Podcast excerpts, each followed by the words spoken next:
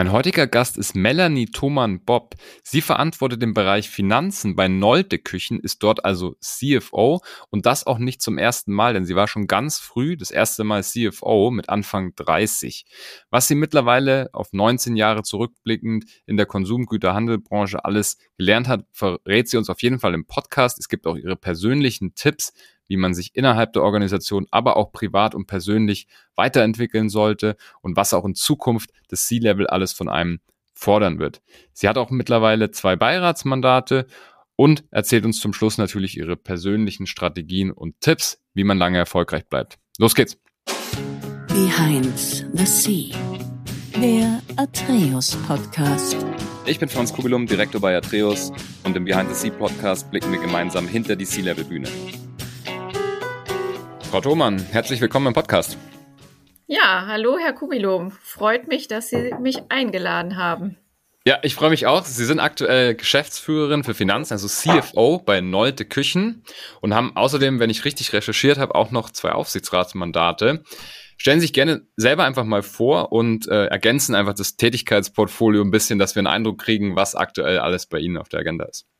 Ja, gerne. Ähm, ja, Melanie Thomann, 44 Jahre alt, bin jetzt seit zwei Jahren bei Nolte Küchen in der Geschäftsführung, habe zunächst im kaufmännischen Bereich, äh, was Sie gerade auch schon erwähnt haben, gestartet als CFO, betreue jetzt mittlerweile seit einem Jahr aber auch die Bereiche Vertrieb und Marketing äh, zusätzlich. Okay. Also von daher ein relativ breites Spektrum, ähm, sehr mhm. interessant, viele spannende Aufgaben in einer tollen Branche mit einem tollen Produkt.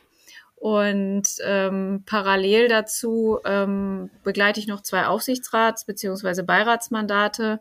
Einmal ähm, bei Hornbach, äh, bei den Baumärkten äh, mhm. bin ich jetzt seit äh, fünf Jahren im Aufsichtsrat, leite dort den Prüfungs- und Finanzausschuss, äh, sowohl bei der Hornbach Baumarkt als auch bei der Holding. Es gibt zwei äh, börsennotierte Gesellschaften dort.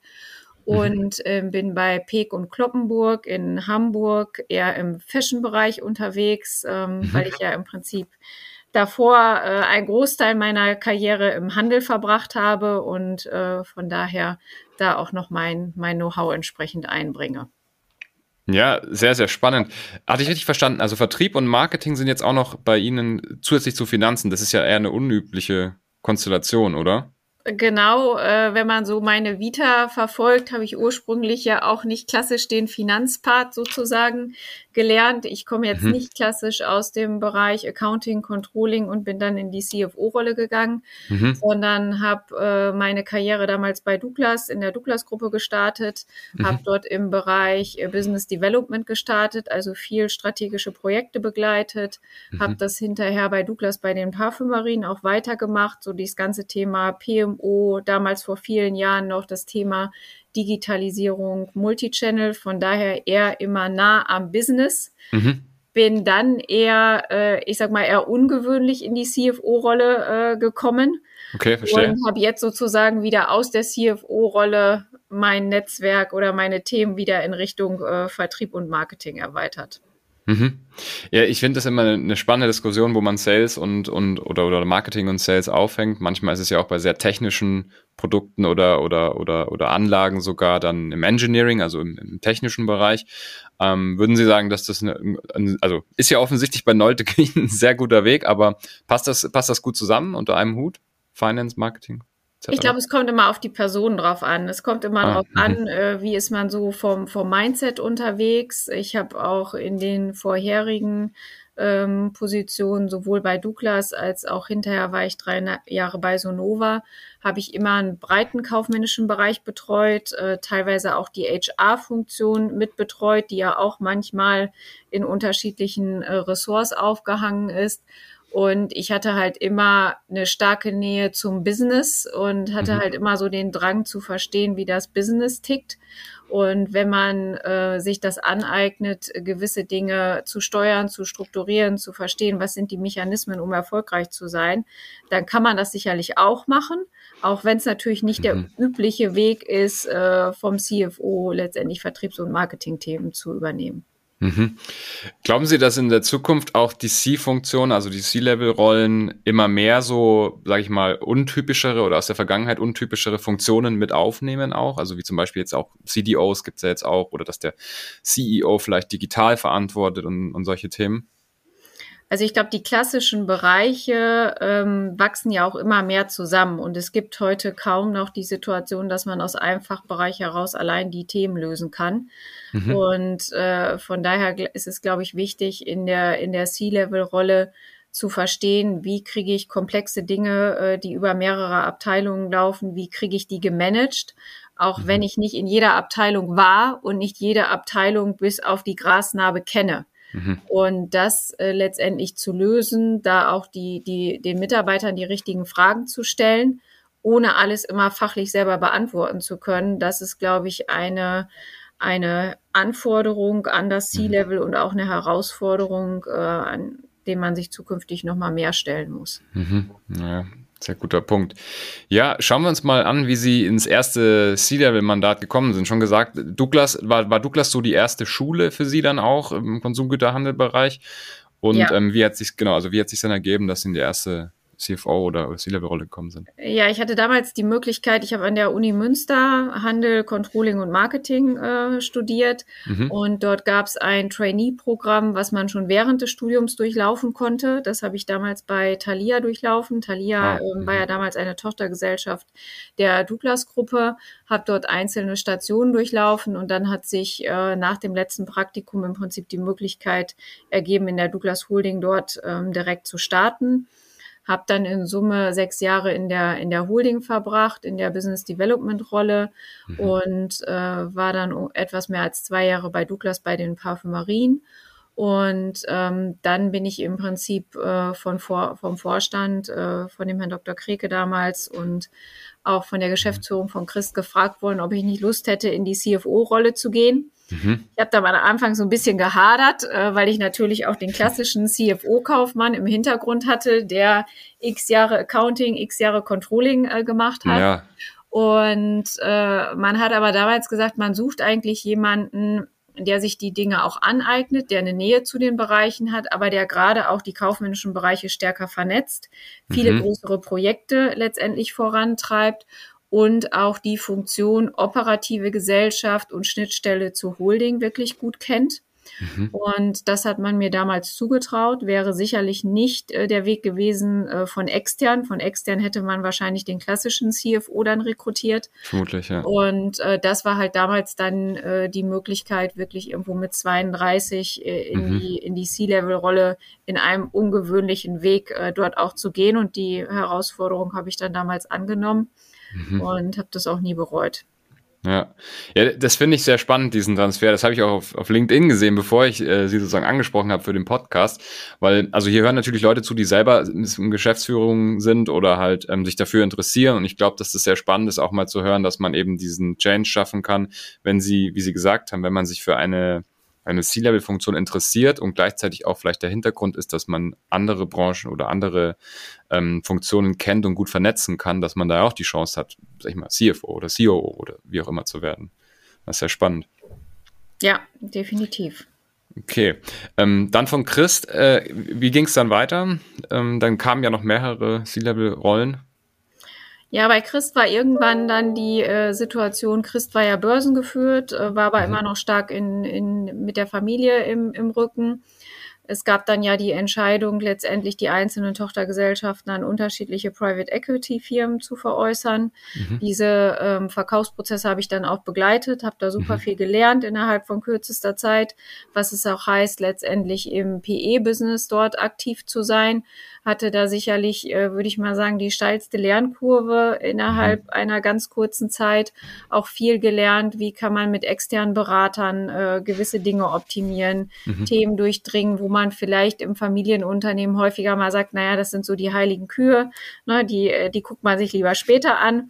Da ja. tickt das Private Equity Business komplett anders. Mhm und habe dann aber entschieden, nach zwei Verkaufsprozessen und ja in Summe sechs Jahren bei Christ ähm, dann doch eher wieder in Richtung ähm, ja, Konzern, Familienunternehmen etc. zu gehen. Mhm. Äh, bin dann zu Sonova gegangen. Sonova ist ein Schweizer Unternehmen, ist auch börsennotiert, ist in der Hörgerätebranche aktiv und das mhm. Spannende war für mich, dass Sonova eher aus dem Wholesale kommt, dann in den Retail-Bereich über Akquisition gegangen ist und man viele Akquisitionen in den, in den letzten Jahren gekauft hatte, aber die nicht richtig integriert hatte. Und okay. das war so eine Herausforderung, wo ich gesagt habe, naja, Prozesse zu integrieren, äh, unterschiedliche Kulturen, die aufeinandertreffen, auch das Thema M&A mal aus einer anderen Brille zu sehen, also selber zu akquirieren und nicht äh, verkauft zu werden. Mhm. Das war für mich der Reiz, äh, letztendlich zu Sonova zu gehen. Mhm. Habe das dort auch ein bisschen mehr als drei Jahre gemacht. Ähm, in Deutschland ist Sonova bekannt unter der Marke Gers, also wirklich mhm. ähm, äh, viele Filialen zusammengeführt unter einer Marke, viele mhm. unterschiedliche Kulturen, äh, viele IT-Prozesse optimiert. Ähm, genau, es war halt eine sehr spannende Zeit. Und äh, dann kam irgendwo so der Punkt, äh, man ist dann natürlich in einer Landesgesellschaft, man ist für ein Land verantwortlich. Ähm, wenn dann hätte man sozusagen in die Holding äh, gehen müssen, in die Schweiz. Das wollte ich aus familiären Gründen nicht, hm. weil ich auch ähm, ja drei Söhne habe, wo auch irgendwie das familiäre Netzwerk auch noch funktionieren muss. Ja, und ähm, irgendwann kam dann die Frage, ob ich nicht Lust hätte, zu Nolte Küchen äh, zu wechseln.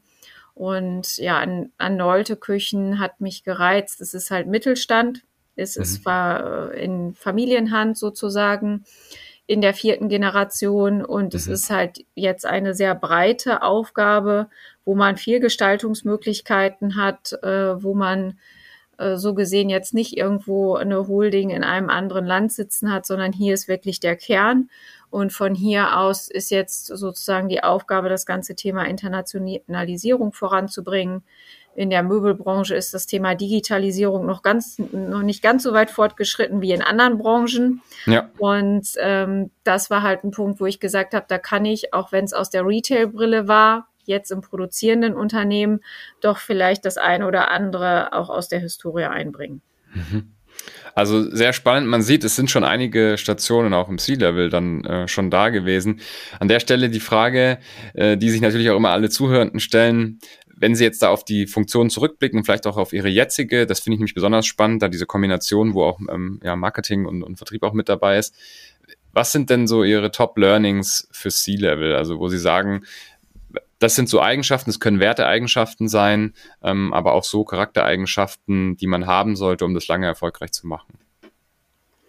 Ich würde sagen, die Eigenschaften haben sich sicherlich so ein bisschen geändert, auch im Laufe der Zeit. Ich bin mhm. relativ jung ja in Führungsfunktionen gekommen. Also die erste Führungsfunktion jetzt nicht auf C-Level, das war dann damals Abteilungsleitung, hatte mhm. ich mit 26.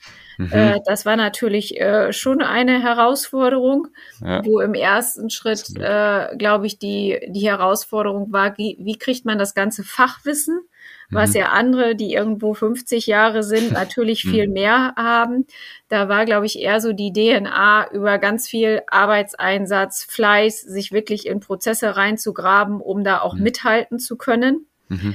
Dann in der C-Level-Rolle war die größte Herausforderung aus meiner Sicht, ähm, wenn man Mitte 20, 30 ist, dann hat man natürlich rund um sich herum auch viele Leute, die einfach wollen, ja, die morgens aufstehen, jeden Tag die Welt verändern wollen. Mhm. Dann trifft man irgendwann auf Mitarbeiter, die sind vielleicht Mitte 50 und sagen, es ist auch ganz nett, wenn die Dinge mal für einen Moment so bleiben und sich nicht ja. jeden Tag wieder verändern.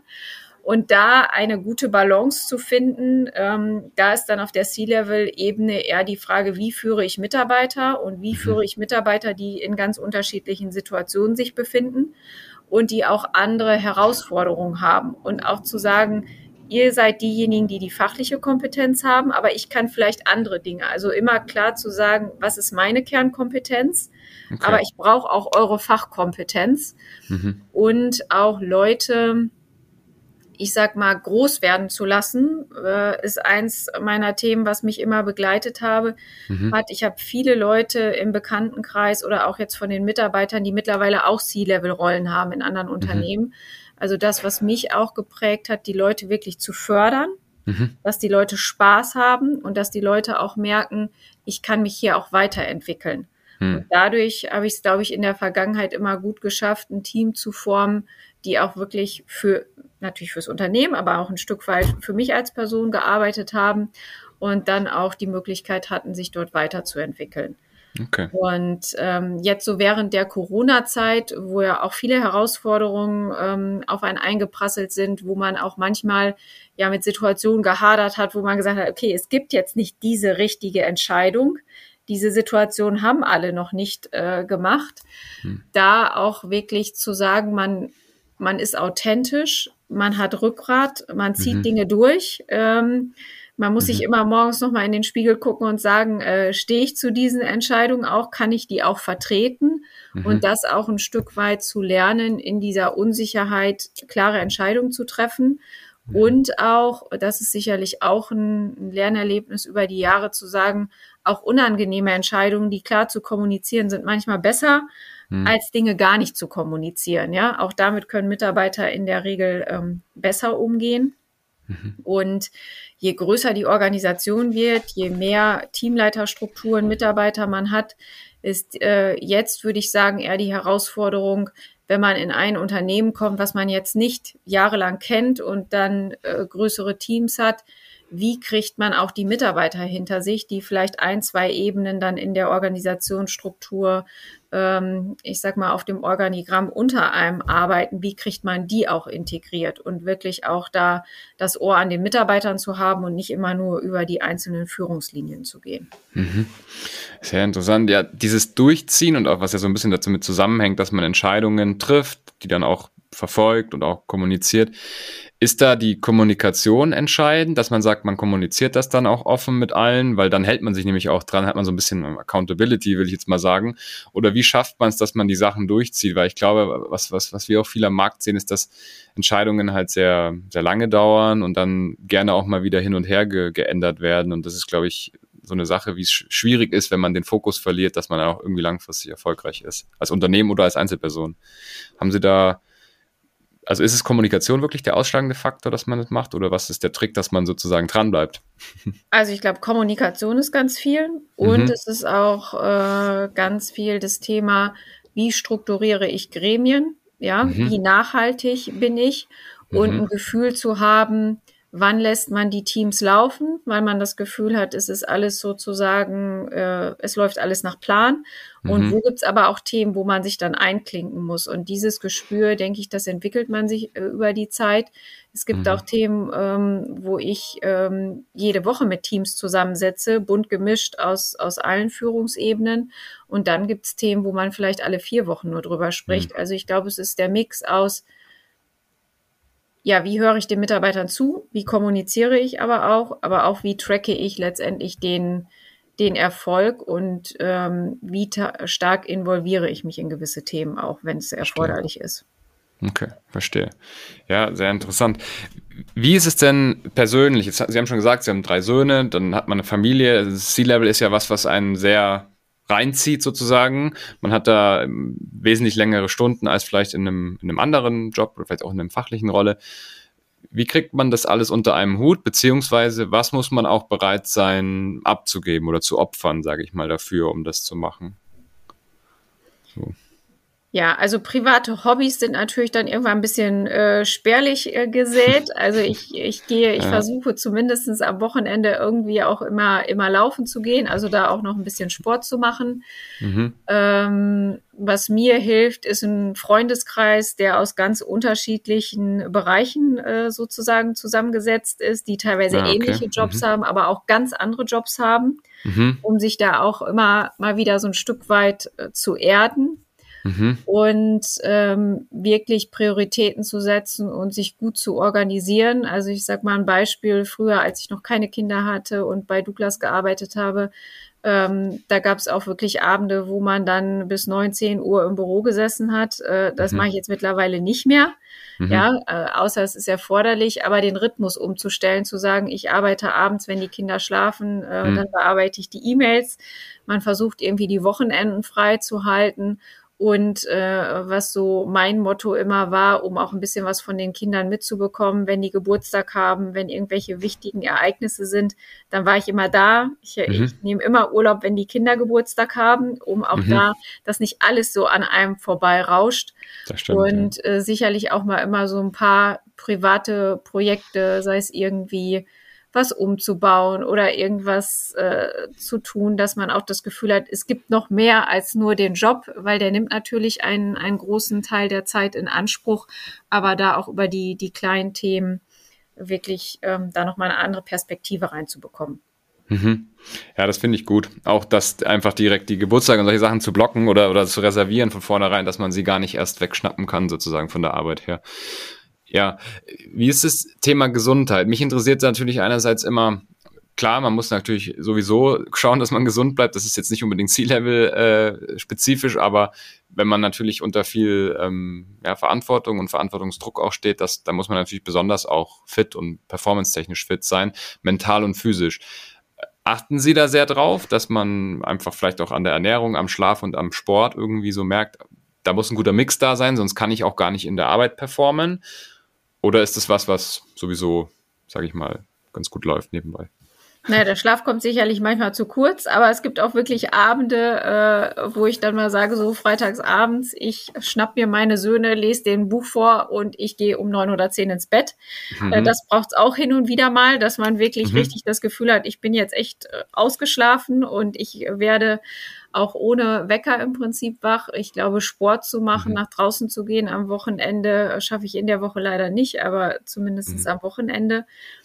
Und ähm, ansonsten ist es, glaube ich, wichtig. Ich habe immer das bis zu dem Grad gemacht, wo es wirklich Spaß macht, wo man auch viel Motivation mhm. aus dem Job zieht, weil man viel bewegen kann. Das ist natürlich nicht jeden Tag so, nicht jeder Tag ist äh, total motivierend, aber dass mhm. man in Summe sagt, man macht das, wozu man wirklich Spaß hat.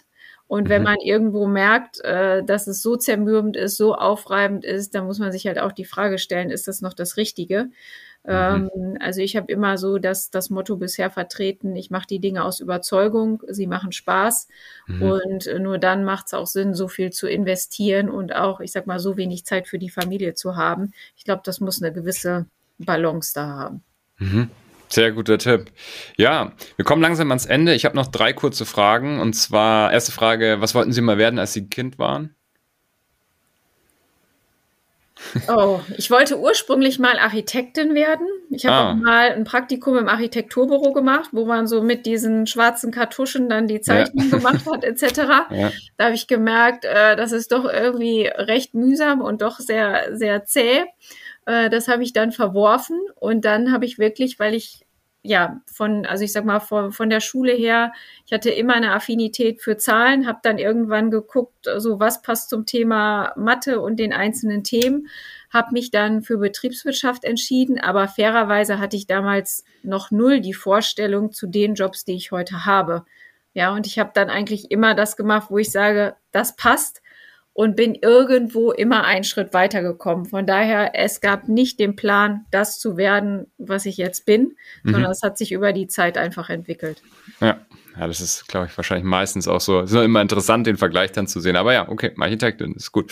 Ähm, was darf auf keiner guten Party fehlen? Gute Musik.